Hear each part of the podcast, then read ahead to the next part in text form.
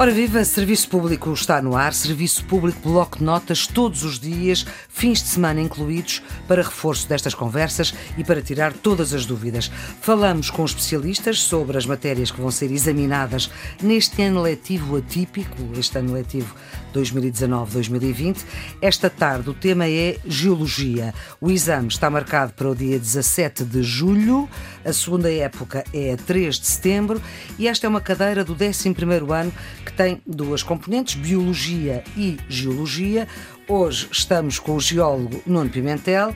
Ele é professor universitário, é investigador da Faculdade de Ciências da Universidade de Lisboa, é também doutorado na especialidade de sedimentologia e é ainda coordenador científico do futuro Geoparque Oeste. Boa tarde, eh, professor Nuno Pimentel. Muito boa tarde. Obrigada por ter aceitado este desafio na Antena 1. Os temas eh, que os alunos vão ter que dominar nesta parte da matéria, na geologia, têm que ver, obviamente, sobre a Terra além dos métodos que o senhor e os geólogos têm para estudar a Terra, que é um planeta muito especial e é mesmo assim uma das partes da matéria, até é meio poético, um planeta muito especial, a Terra, do qual é preciso compreender a estrutura e a dinâmica da geosfera. Antes ainda mesmo de começarmos, geosfera é o quê? Ora, biosfera estamos nós habituados a ouvir, é o todo o mundo biológico e depois temos a atmosfera, é o mundo do ar, dos gases, a hidrosfera, o mundo uh, dos líquidos ou da água, e a geosfera é este quarto mundo das rochas, dos minerais, de toda essa matéria uh, inerte, quimicamente, sem vida, mas que faz parte da natureza, tal como nós a vemos quando saímos à rua ou vamos a uma montanha. É um bocadinho como a pele da terra, não é? Uh, sim, mas vai até lá dentro. É ah, toda a Terra. Portanto, é a pele com todas as suas sim. camadas, as epidermes e, e, lá para baixo. Ora bem, temos também que perceber as dinâmicas da Terra sólida e a gestão da água, ou seja, a Terra-Terra, Terra sólida e a Terra líquida. O que queremos perceber nesta conversa, professor Nuno Pimentel, é como é que a Terra uh, funciona, por dentro e por fora. Sabemos que o planeta tem milhões, milhões de anos, é um planeta onde acontecem coisas, sismos, vulcões, tornados, tempestades, significa que temos uma Terra que não dorme, portanto que está viva, e se calhar o melhor era começarmos por aqui. Como é que um organismo tão antigo, tão velho, não para de mexer e de funcionar? Pois isso tem a ver com a longa história e com a origem uh, da Terra. Este nosso planeta foi formado no Sistema Solar, como parte do Sistema Solar, e herdou ou mantém toda essa energia, todo esse calor uh, inicial, primordial, uh, dentro de si mesmo. Há 4.600 milhões de anos, esta bola era uma bola de massa uh, em fogo, em fusão, a temperaturas de muitos milhares de, de, graus e que desde então tem vindo a arrefecer. Mas é um arrefecimento muito, muito lento em contacto com a atmosfera e, e com o espaço. E nesse arrefecimento uh, passam-se processos que são uh, dinâmicos, que são complexos, que são agitados, não é um arrefecimento pacífico e todo esse processo reflete-se na superfície da Terra que é essa que nós conhecemos, é essa onde nós vivemos, é essa que nós habitamos e vemos esses pequenos sinais aqui e ali. Mas isto radica na origem de a Terra ter uma energia interna brutal e primordial.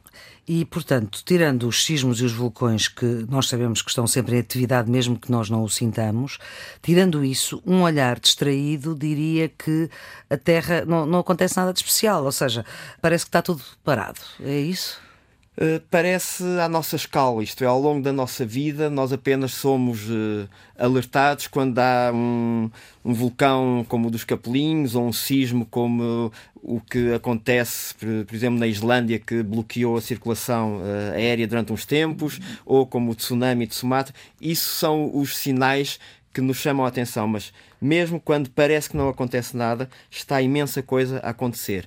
E nós temos outros sinais que não são tão uh, óbvios, tão imediatos, mas que nos dizem, que nos mostram que a Terra tem fenómenos, processos muito estranhos para a nossa uh, escala humana, mas que nos põem a pensar. É o caso de termos, por exemplo, fósseis de organismos marinhos no cimo das montanhas. Vamos ao cimo do Everest, eu ainda não fui, hum. uh, e temos lá fósseis uh, marinhos. Ou temos vulcões extintos, por exemplo, na região de Lisboa, o vulcanismo já não existe, mas temos marcas desse vulcanismo. Ou vamos ao sudoeste alentejano e vemos as rochas rochas rochas, duras, rígidas, completamente dobradas como se fossem plasticina. Isso mostra-nos hum. que aconteceram coisas extraordinárias ao longo da história da Terra e que continuam a acontecer. São é de uma escala e de uma força brutal e que nós não conseguimos sequer uh, visualizar.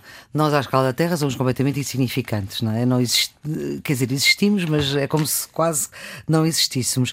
Mas como é que, eh, como é que se explica que os fósseis vão parar acima das, eh, das montanhas, lá em cima? Ora, a primeira reação que nós temos, e era o que eu em miúdo achava quando via fósseis altos, longe, longe do mar. E fósseis é, é, é, carcaças, no fundo, de animais? Não, conchas, que... conchas, vamos ser mais simples. Conchas, okay. conchas de ameijos, berbigões, mexilhões, ostras, conchas que às vezes estão uh, a uma altitude de 100 metros, ou que estão a 10 ou 20 ou 30 quilómetros do mar, ou que estão no cimo de uma montanha, como é o caso, por exemplo, da Serra de Candeeiros ou Monte Junto. Estão a 500, 600 metros e estão lá conchas de organismos marinhos.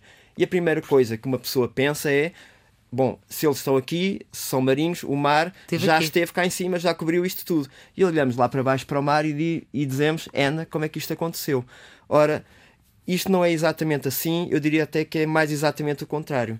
Aquelas rochas é que, antes de estarem lá em cima, estiveram ao nível do mar. Foram formadas ao nível do mar, debaixo do mar. E, portanto, os calcários que nessa altura se formaram com essas conchas, com esses fósseis, é que foram levantados, soerguidos, empurrados lá para cima e hoje estão lá em cima pendurados, onde nós vemos os tais fósseis marinhos no cimo das montanhas. Mas nós temos rochas baixinhas, não é? À beira-mar, e temos, às vezes também à beira-mar, aquelas falésias enormes. Portanto, como é que elas vão lá para cima? Tudo isso tem a ver com a força, a força da Terra, a força que a Terra tem para mexer com a sua casca, com a sua epiderme, eh, a força para mexer terrenos, para mexer, eh, mexer rochas. E essa força, no fundo, é a força primordial que eu disse, é a força do seu calor interno, é aquela energia que ainda não se esgotou e que continua a mexer. E esperemos com... que não se esgote? E não vai, não vai esgotar, vai levar outros tantos milhões de anos, portanto, no nosso tempo de vida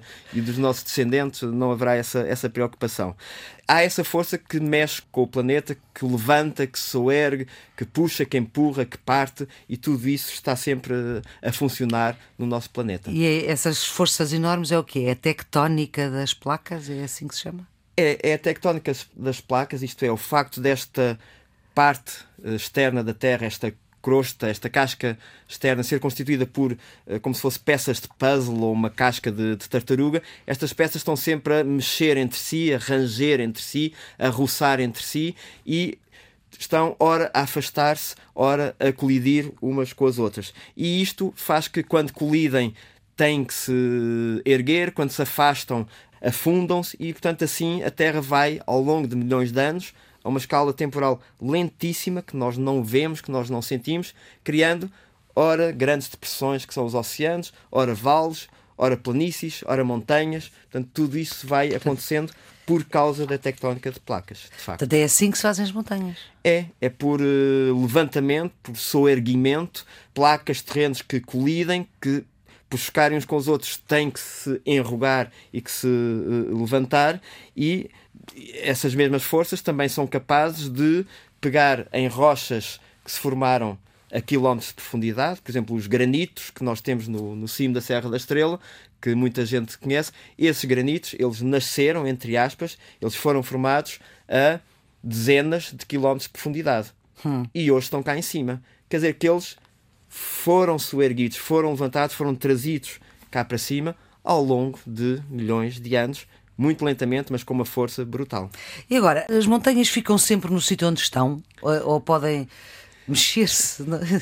Pois, se é estranho mont... olhar para uma montanha e pensar que ela se pode mexer. Bom, mas ela é mexe-se. É ela mexeu-se hum, ao ser empurrada lá para cima. É, é um bocado uma verdade lá para Alice, mas ela antes de existir não existia. Portanto, ela foi criada. Mas tal como foi criada, assim que é criada, entra eh, em condições de poder vir a ser destruída. Porque senão nós tínhamos só montanhas toda à nossa volta e não há montanhas em todo o lado. E as montanhas não são eternas. E não são eternas porque. Não são eternas, pois, porquê?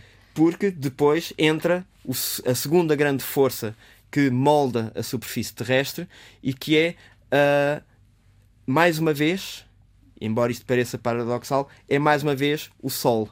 Isto é, o Sol cria condições para que haja chuva, por evaporação, condensação, precipitação. Portanto, as chuvas caem nas montanhas, essa água vai interagir com as rochas, com os minerais, vai alterá-los, modificá-los. Água mole em pedra dura, tanto dá até que fura. Pe portanto, água mole em pedra dura. Havendo uma certa erosão. Sim, uh, esse ditado popular uh, fala de erosão física, isto é, fisicamente isso acontece, mas quimicamente também isso acontece. Isto é, a água vai, molécula a molécula, desestabilizando Alterando. os minerais e com o tempo, tem capacidade de ir destruindo, de ir arrasando literalmente arrasando uma montanha. É preciso é muito tempo. Uhum.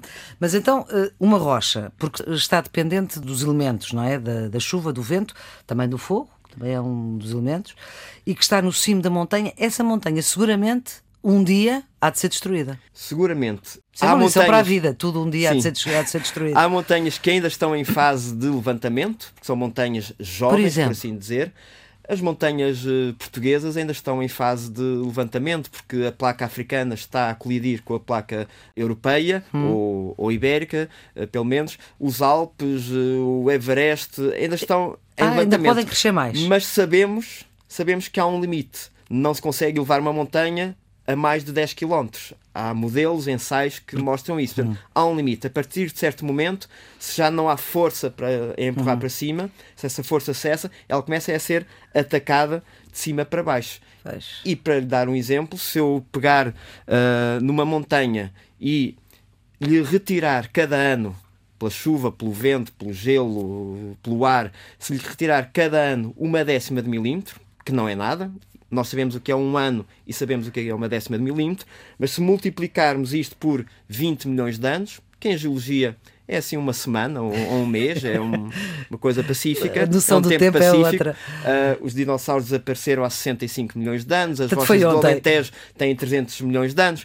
Portanto, mas se lhe dermos 20 milhões de anos para este processo lentíssimo de rapar uma décima de milímetro Sim. por ano, em 20 milhões de anos nós rapamos, ou temos a capacidade de rapar 2 km.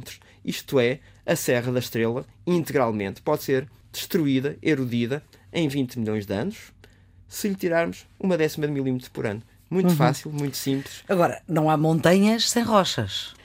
Claro, claro que não. As rochas são o, o, material de construção das montanhas. Eu às vezes dou a imagem de que uh, há um arquiteto terrestre, que é a força interior, que constrói, que empurra as montanhas lá para cima. E portanto, as rochas são as vigas, os tijolos, todo esse material que é edificado. Hum. E depois vem o sol, a chuva, o vento, que é uma espécie de escultor que vai esculpindo, que vai retirando, que vai desbastando essa uh, edificação. E é do jogo destas duas forças que as coisas vão acontecendo e que a paisagem que nós vemos uh, reflete Até isso esse mesmo. subir e descer que uh, leva, que cria oceanos e cria as montanhas e que é o mesmo que leva as rochas às profundezas para depois as levantar.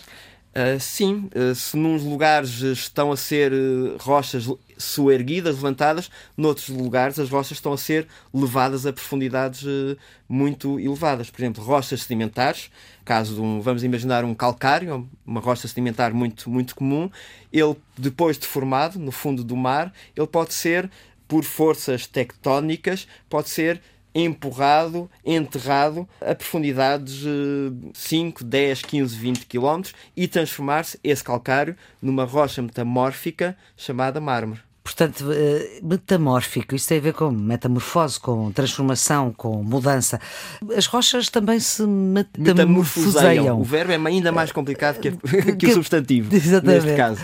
Ora, uh, sim, isto é, um calcário que tem uma certa composição mineralógica, Aquilo um certo que a gente aspecto. tenta tirar das máquinas da roupa, não é? Uh, exatamente, ou o calcário que temos nas calçadas uh, de, Lisboa. De, de, Lisboa. De Lisboa e não só, de muitos Esses calcários, se forem levados a temperaturas de centenas de graus, transformam-se em mármores. Isto é, recristalizam, reorganizam-se os átomos, a molécula, os minerais, tudo aquilo é baralhado e voltar a dar e transformamos uma rocha sedimentar comum, o calcário, noutra rocha metamórfica, também comum, que é o mármore, que conhecemos, por exemplo, o mármore de Estremoz, é, é, é o caso disso. Esteve a 600 graus, lá embaixo, a quilómetros de profundidade, e assim transformado numa rocha sedimentar numa metamórfica. E em Estremoz as pedras da calçada são de mármore. Exatamente, porque é o que está ali mais à mão, como em Lisboa, é, é este calcário. Uhum. Mas este processo ainda pode continuar, se enterrarmos ainda mais, a própria rocha começa a fundir, todos os minerais têm o seu ponto de fusão, de muitas centenas de graus uh, Celsius ou até mil, mil graus. Portanto, a rocha pode entrar em fusão,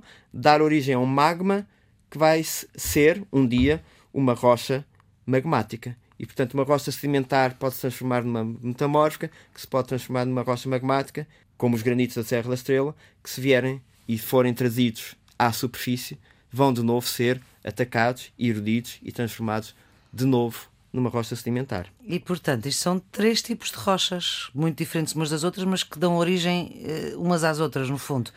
É, é. As rochas vão dando origem umas às outras. Desde o início dos tempos, todo o material da Terra vai sendo reciclado, é uma espécie hum. de economia circular à escala, à escala geológica, os materiais vão sendo reutilizados, transformados e vão dando a volta e os átomos, a matéria que nós temos agora é a mesma que tínhamos há mil milhões de anos ou há 3 mil milhões de anos, só que vai sendo transformado neste enorme ciclo litológico. Esse ciclo uh, litológico, nós estamos já a fechar esta nossa primeira conversa com o professor Nuno Pimentel, da Faculdade de Ciências da Universidade de Lisboa, é geólogo, é doutorado na especialidade de sedimentologia. Esse ciclo litológico, esse caminho em que parece que é tudo baralhado e voltado a dar, quanto tempo é que isso leva? Não, hoje... leva centenas de milhões de anos e a questão do tempo geológico e como é que nós o podemos ler e interpretar nas rochas é todo outro mundo, é toda outra história, é o registro geológico, é como é que se faz a geologia, como é que se percebe o que é que aconteceu. Ora bem, muito obrigada, professor Nuno Pimentel. Vamos voltar a estar juntos num destes dias, dois meses, junho e julho, a proporcionar um outro conhecimento aos nossos alunos, que vão ter exames de 11 e 12 anos, com especialistas nas matérias que vão ser examinadas. Neste caso é a cadeira de Biologia e Geologia, o exame é 17 de julho, segunda época é 3 de setembro. E se desta conversa, que apesar de ter sido bastante clara, ficaram dúvidas, gravem via WhatsApp 30 segundos para o número 96 909 45 24 96 909 45 24 que o professor Nuno Pimentel vai responder no domingo, num qualquer domingo, depois damos conta. É aqui eh, na Antena 1 ao domingo que tiramos as dúvidas. Claro que é preciso dizer o nome, a escola e o local da escola, o nome da disciplina e, obviamente, aquilo que não se percebeu. Tem ainda o mail, que é bloco de notas Antena 1, tudo pegado, Antena 1 com algarismo, bloco de notas Antena 1, arroba rtp.pt. Depois, todas estas conversas ficam em podcast no RTP Play, no iTunes, no Spotify e ainda no portal Ensina em rtp.pt. O Serviço Público Bloco Notas pode ser ouvido a qualquer hora. A produção é Diana Fernandes, os cuidados técnicos de João Carrasco. Então até amanhã.